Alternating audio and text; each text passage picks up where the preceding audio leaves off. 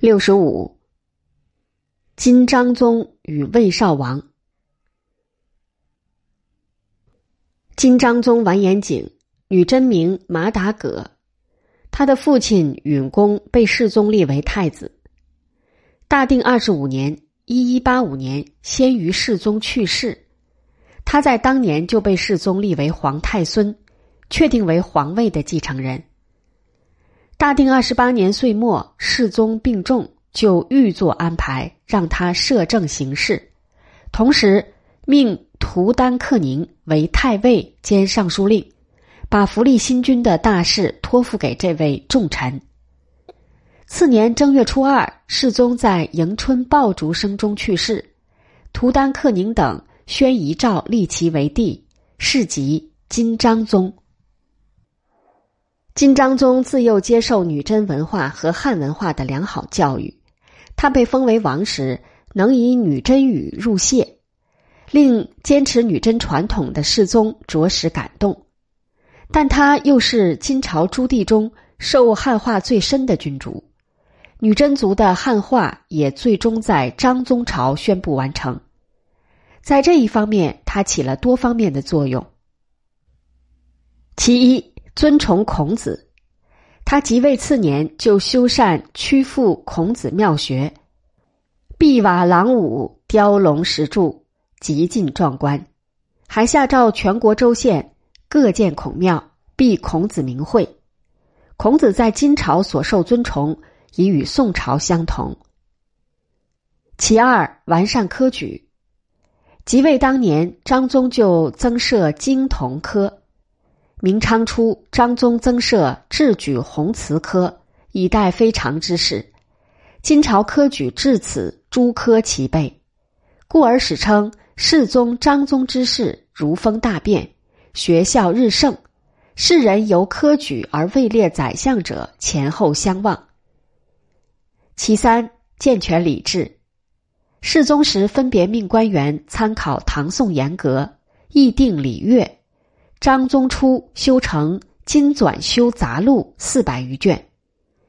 明昌六年（一一九五年），又编成《大金仪礼》，史称“大定明昌齐礼尽备”。与此同时，金朝开始祭祀三皇五帝和禹汤文武，表明其继承汉族王统。其次，修备法典，史称“明昌之事，律义赤条并修”。品事尽备。明昌年间编成《明昌律义》，另编《阙货》《编部》《权宜》等敕条。太和元年（一二零一年）又修成《太和律》，这是金朝最称完备的法典。张宗在完备汉制方面所颁布的措施，是女真族汉化的总结，在金朝女真封建化过程中具有积极意义。张宗禁止称女真人为藩，本人也宛然汉家天子。他雅好汉族士人的书画作品，学得一手宋徽宗的瘦金体。他还设立书画院，命应奉翰林文字。汉人王庭云任都监，为他鉴定王羲之、顾恺之的书画。张宗对汉文诗词有精深的修养，有句云。三十六宫连尽卷，东风无处不扬花。诗风虽纤弱，却是有意境的佳句。在社会经济上，张宗也是女真封建化的最后完成者。他在这一方面的举动有三：其一，废除奴隶制度。世宗时期只是局部解放奴隶，张宗即位当年，将公籍监护原系奴婢者放为良人。解放了女真奴隶，原寺院僧道控制的契丹奴婢也西放为良。明昌二年，更定奴幼良人法，以法律形式确认废止奴隶制和禁止幼良为奴的成果。其二，限制女真特权。张宗先后制定了有关蒙安谋克的一系列规定，例如镇边以后。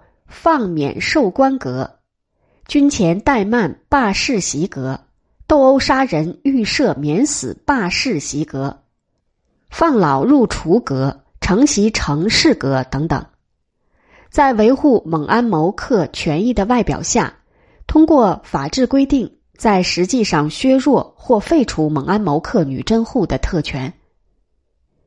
其三，保护封建农业。明昌三年，张宗规定，蒙安谋克只能在冬季率属户田猎两次，每出不过十日。此举改变了女真蒙安谋克圈占猎地习武的习惯。次年，他下令将行宫禁地和围猎场所禁与民耕种。这些措施显然都是有利于封建农业经济发展的。其次，允许番汉通婚。明昌二年，张宗同意尚书省建议，认为女真蒙安谋克屯田户与当地汉户若令地乡婚姻，使国家长久安宁之计。太和六年，他下诏准许屯田军户与驻地军民互相通婚。通过通婚的纽带，女真民族加速了与中原汉族的融合。张宗明昌成安年间。是金朝社会经济的鼎盛时期，全国户口数在太和七年达到金朝历史上的峰值，七百六十八万四千四百三十八户，四千五百八十一万六千零七十九口，税收也在张宗时期达到金史上的最高数字，故金史张宗记赞曰：“张宗在位二十年，成世宗治平日久，宇内小康。”乃正礼乐，修刑法，定官制，典章文物，灿然成一代制规。不过，张宗朝也是金朝由盛到衰的转折时期，而走向衰弱的原因是多方面的。女真民族的汉化和金朝社会的封建化，固然是历史的进步和社会的发展，同时也带来了严重的负面影响。一方面，女真贵族汉化以后，逐渐失去原先剽悍善战的习性，他们热衷于舞文弄墨，以考取进士为最高荣耀，以世袭蒙安谋克的武夫官职为莫大耻辱。另一方面，随着一般的蒙安谋克屯田户的封建化进程，女真军队的战斗力在抵抗北方鞑靼的战争中已明显减弱。军中犹惰、军前怠慢已不是个别现象，而需有法规才能有所制止。在与其后崛起的蒙古骑兵抗衡中，女真军队不仅没有当年博兴时灭辽攻宋时的那种雄风，反而有一种难以克服的恐蒙心理，处于不断挨打的被动境地，与女真民族的彻底汉化也有着必然的联系。真可谓是也汉化，非也汉化。天时似乎并不厚待张宗，他在位期间，中原地区水旱蝗灾频频发生，而黄河三次大决堤，在使河道南移、夺淮入海成为定局的同时，也使金朝经济一蹶不振。这是因为，一方面两岸农民流离失所，中原农业遭到严重破坏。中央财税大受影响，另一方面，大规模的赈灾和河防更令金朝财政雪上加霜。仅张宗即位那年，修复河堤用工四百三十余万，每工钱一百五十文，日支官钱五十文，米一升半，可以想见开支浩大。在外部环境上，张宗时期不像乃祖世宗那么有利。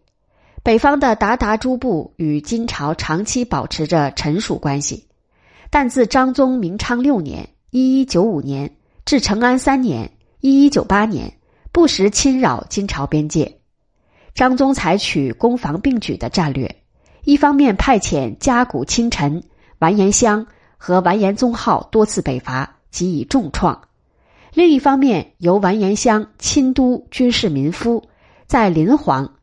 今内蒙古巴林左旗东南，至泰州，今黑龙江桃安东北一线，开凿绵延九百里的界壕。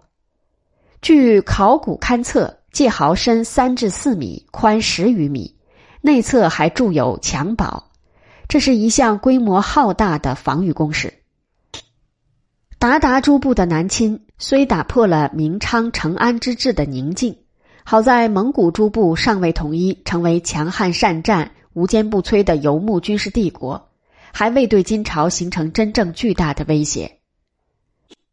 张宗对南临宋朝始终是一心维护和平局面的，但南宋权臣韩托胄主动挑起战端，发动开西北伐，金朝被迫反击。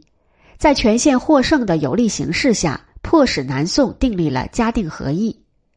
南北两线的战争虽然都以金朝占上风而告终，但大量的军费却使金朝财政入不敷出。作为太平天子，张宗也奢用见广，完全不像世宗那样节俭。他改造宫殿陈设，每日动用绣工一千二百，两年才完工。官僚机构的完善和膨胀，使张宗末年的官员数额比世宗时期激增三倍，这些成本也必须打入国家财政开支。再加上刚才所说的赈灾、河防和军费，张宗深感财政上的窘迫。为弥补财政亏空，金朝开始滥发交钞，人民就拒绝使用这种贬值的纸币，私下以铜钱交易。即便朝廷以行政命令来维持钞法，也无济于事。有些情况颇能说明交钞贬值的严重程度。张宗在世时，万贯交钞只能买到一个烧饼；而去世后两年，有一次为了发军赏，竟动用了八十四辆大车来装运交钞。总之，张宗明昌成安年间（一一九零至一二零零年）。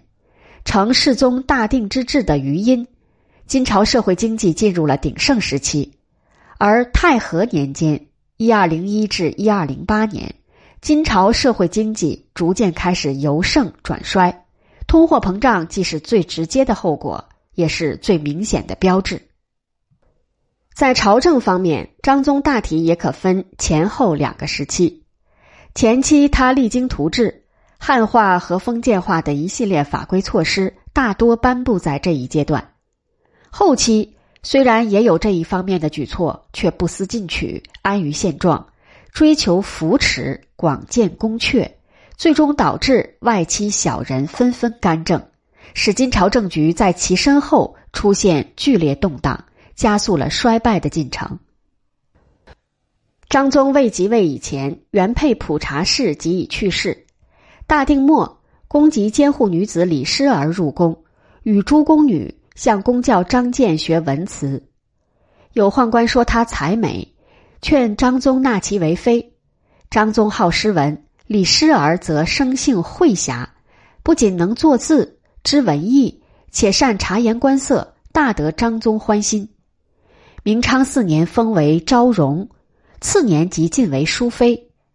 张宗准备立李妃为后。却遭到大臣台谏的一致反对，认为金朝立后都出自图丹、唐括、普察、普散、何时烈诸大姓，李氏出身奴婢之家，不能为天下母。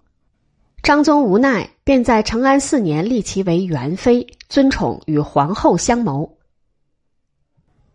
金童出身的虚持国柔宁有心计，因久任太子公关。知张宗好色，便献秘术博取好感，获得要职。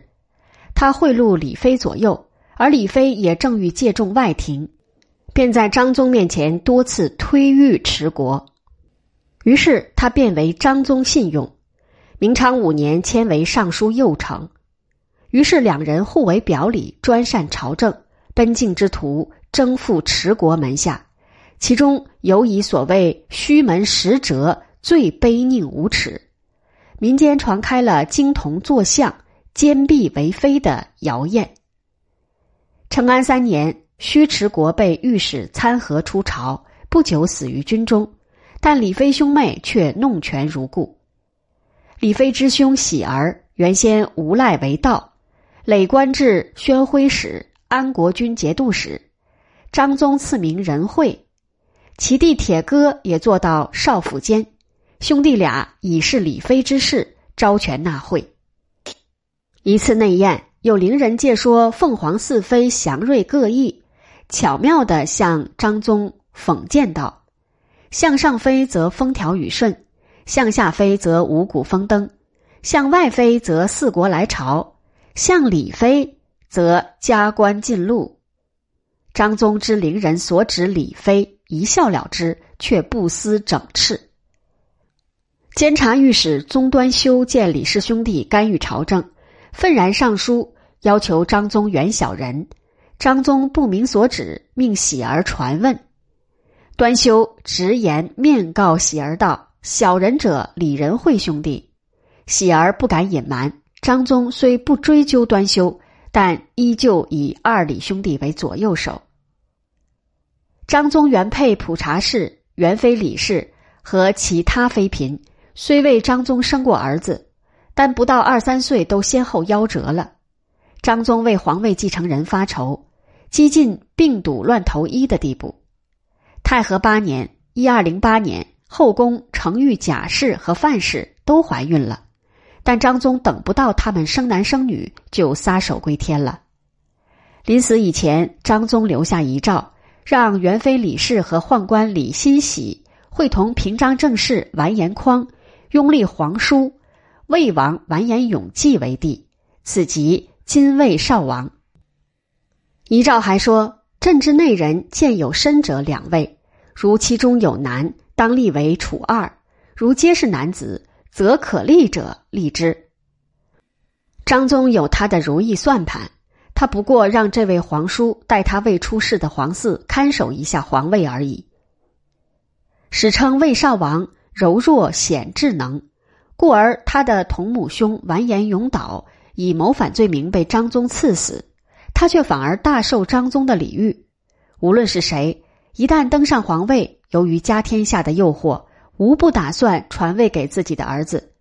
即便才识再平庸，魏少王也知道不能让贾氏和范氏的胎儿出生。他表面上不负张宗重托，让平章政事蒲散端与尚书左丞孙吉康互侍两孕妇。大安元年（一二零九年二月），魏少王即位仅两个多月，就据蒲散端、孙吉康奏称，下诏宣布说：“程玉贾氏产期已过三月，不见响动，愿先帝保全，早生皇嗣。范氏胎气有损，虽经调治。”胎形已失，愿削发为尼。四月，他又下诏公布元妃李氏的罪行，只称他与其母王细儿、宦官李欣喜合谋唆使贾氏诈称怀孕，赐李妃和贾氏自尽，王细儿和李欣喜处死，李氏一家仍入官奴避籍，其兄弟远地安置。尽管有堂而皇之的诏书。这却是一件冤案。其一，魏少王的诏书也承认贾氏有妊娠反应，而张宗晚年把全部希望都压在早生皇子上。即便李妃欲偷梁换柱、李代桃僵，贾氏岂敢与之合谋而犯欺君之罪？其二，魏少王被杀以后，宣宗曾亲召当时进士的宦官完颜达和实际监护贾氏的大正德。都说诏书指责暧昧无据，贾氏一事内有冤情。魏少王一上来并不想杀李妃，否则完全可以在二月诏书里就揭露他的罪状，没有必要再做两次手脚。让李妃死的倒是与他共受拥立一命的完颜匡。张宗后期，李妃干政，朝臣侧目，舆论喧腾。完颜匡在张宗朝也算是出将入相的重臣，对此当然不会满意，因而史称他在受遗诏拥立魏少王以后，欲专定策功，遂构杀李氏。杀李氏当月，完颜匡即升任尚书令，总魁百官，但当年岁末就去世了。在这一宫廷冤案中，最无辜而被牺牲掉的是贾氏。次年，魏少王立其子。坐王为皇太子。魏少王在位时，蒙古诸部业已由成吉思汗完成统一，先后两次大规模南侵金朝。大安三年，西京留守何时烈直中，本名胡沙虎，竟弃城东走，与蒙古军在定安（今河北涿鹿西南）遭遇，不战而溃，退至豫州（今河北豫县），擅取官库银五千两，夺官民马匹，私自杖杀涞水县令，然后逃回中都。蒙古军兵临城下，中都一度告急。对这样的。败军无法之徒，魏少王不但不处置，还以为可用。在至宁元年（一二一三年），命他全右副元帅，领兵屯驻在中都城北，以为屏障。这年八月，蒙古军迫近中都，他却全不放在心上。魏少王派人到军中责备他，只知行猎，不思军旅。他一听就狂怒，致杀手中正在喂养的姚英，集结军队。妄称奉诏征讨知大兴府图丹南平父子谋反，当夜分三路直入中都大兴府，诱杀了图丹南平父子后，胡沙虎入居大兴府衙，禁逐皇宫卫士，带以自己的士兵，自称监国大元帅，胁迫魏少王出宫。胡沙虎把整个朝廷和都城搅得天翻地覆，却难以收拾残局。他去探望在家养病的右丞相涂丹义，涂丹义劝他拥立完颜从家，于是他派宦官杀死魏少王，迎立从家，是即宣宗。从家是张宗的长兄，因是庶出，未被世宗立为继承人。胡沙虎要挟宣宗，把魏少王废为庶人，以便为自己抹去弑君的罪名。宣宗也打算贬义魏少王。以表明自己取代的合法性，但颇有朝臣反对，宣宗就降封其为东海郡侯，算是折中。有进士密请除掉胡沙虎，宣宗念其元力之功，没有同意。时隔月余，元帅右监军树虎屡败于蒙古军，何时列职中警告他，若这次出兵再无功，就以军法从事。高齐再次战败，干脆效其故计，带领部下入中都，包围了胡沙虎府地，把他给杀了，提上他的脑袋向宣宗请罪。宣宗既然不敢正胡沙虎弑君之罪，自然也不会处置树虎高齐。于是树虎高齐不仅被赦免，不久还当上了平章政事，权势日盛。因宣宗有意毁弃记注。魏少王在位五年，记载缺略，时人说他重惜名气，素无师德，似乎对他印象不坏。但面对张宗末年内政的腐败，面对蒙古大军频繁的威胁，他都显得无所作为。金史说他在位期间政乱于内，兵败于外，其灭亡已有正矣。